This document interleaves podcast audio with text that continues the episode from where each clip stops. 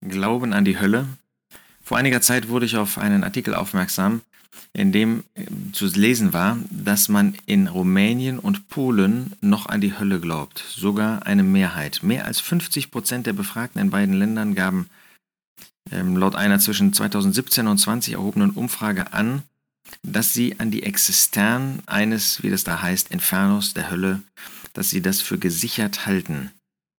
Das ist ganz klar, das kann man sich ja vorstellen, dass das in äh, den gehobenen, in den aufgeklärten Kreisen westlicher Gesellschaften zu einem Lächeln führt, zu Spott.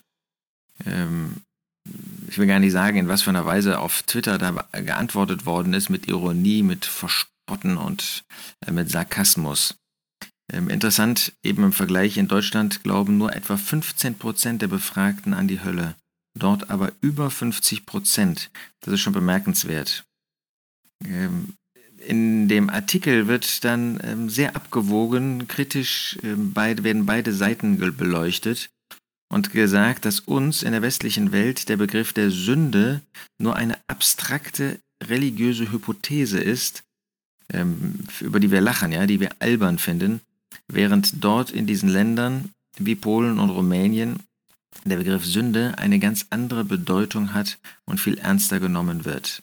Oder um es anders auszudrücken, äh, mit einem Philosophen, der gesagt hat, dass die schlimmsten Gewaltverbrechen des 20. Jahrhunderts nicht geschehen wären, wenn die Leute an die Hölle geglaubt hätten, ein Bewusstsein davon gehabt hätten, dass es eine Hölle gibt und dass Gott dem Menschen einer gerechten Strafe zuführen wird.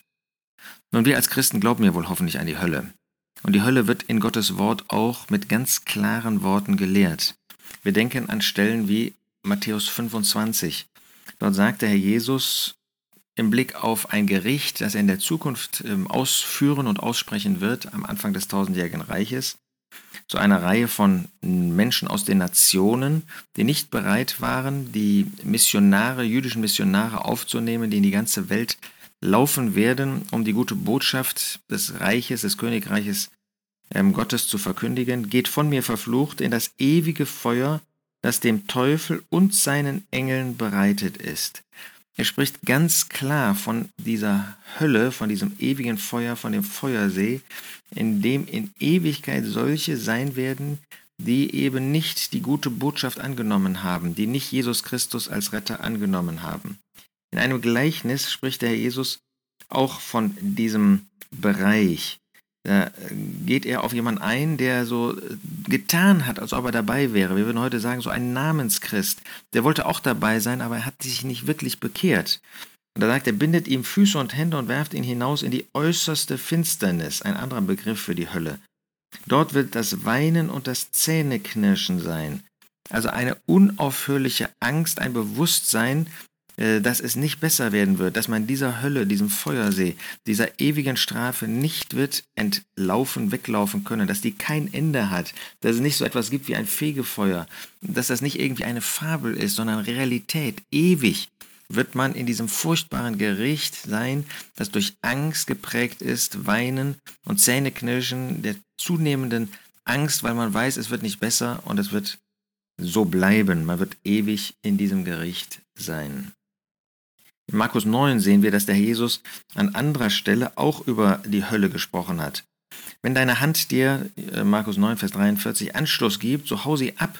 Es ist besser, dass du verkrüppelt das Leben, in das Leben eingehst, als dass du mit zwei Händen in die Hölle kommst, in das unauslöschliche Feuer, wo der, ihr Wurm nicht stirbt und das Feuer nicht erlischt. Das gleiche wiederholt der Herr Jesus mit dem Fuß. Besser lahm in das Leben einzugehen, als dass du mit zwei Füßen in die Hölle geworfen wirst, in das unauslöschliche Feuer, wo ihr Wurm nicht stirbt und das Feuer nicht erlischt. Und dann wiederholt er das noch einmal auch im Blick auf das Auge, dreimal.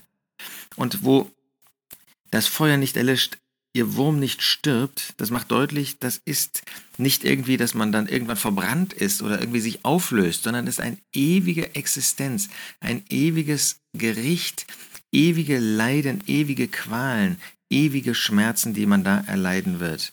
Und das Gericht dazu findet am sogenannten großen weißen Thron statt. Das wird am Anfang, am Ende des tausendjährigen Reiches sein, zwischen Zeit und Ewigkeit. Da sieht Johannes dort einen großen weißen Thron, Offenbarung 20, Vers 11. Und den, der darauf saß, vor dessen Angesicht die Erde entfloh und der Himmel und keine Stätte wurde für sie gefunden. Und ich sah die Toten, die Großen und die Kleinen vor dem Thron stehen, und Bücher wurden geöffnet, und ein anderes Buch wurde geöffnet, welches das des Lebens ist, und die Toten wurden gerichtet nach dem, was in den Büchern geschrieben war, nach ihren Werken. Und das Meer gab die Toten, die in ihm waren, und der Toten der Hades gaben die Toten, die in ihnen waren, und sie wurden gerichtet, jeder nach seinen Werken. Und der Toten der Hades wurden in den Feuersee geworfen. Das ist der zweite Tod, der Feuersee. Und wenn jemand nicht geschrieben gefunden wurde in dem Buch des Lebens, so wurde er in den Feuersee geworfen. Und da in diesem Feuersee heißt es vorher, wo der römische Kaiser und der Antichrist schon tausend Jahre waren. Die haben nicht aufgehört zu existieren, die werden da sein, die werden ewig da sein, so wie der Teufel. Nicht der Teufel wird da herrschen, sondern Gott wird dieses Gericht ausüben und alle, die nicht glauben, werden ewig in dieser Hölle sein. Wir können versuchen, die Realität von uns zu schieben, aber damit ist die Realität nicht weg. Ob wir persönlich daran glauben oder nicht, Gott sagt uns, dass es die Hölle gibt und dass dort ewig in dem Gericht diese Leiden sein werden. Heute können wir noch aufrufen und bitten an Christi Stadt, lasst euch versöhnen mit Gott. Aber es wird einmal zu spät sein. Wenn der Jesus heute wiederkommt, er hat zugesagt, bald wiederzukommen. Das kann heute sein, das kann morgen sein, wir wissen das nicht. Aber es wird einmal sein. Und dann, dann ist es zu spät. Dann kannst du nicht mehr an den Herrn Jesus glauben. Dann kannst du ihn nicht mehr als Retter annehmen. Heute kannst du das noch tun. Und wir werben dafür, dass noch viele Menschen ihn als Retter annehmen, um vor dieser ewigen Existenz der Hölle die nicht aufhört zu existieren, diese Strafe Gottes für den ungläubigen Menschen, um davor gerettet zu werden. In Europa spottet man darüber. Dann wird man nicht mehr spotten. Da wird man sehen, dass es ein, äh, eine Torheit war, darüber zu spotten. Wohl dem, der weiß, es gibt eine Hölle und der sich retten lässt, bevor es ewig zu spät ist.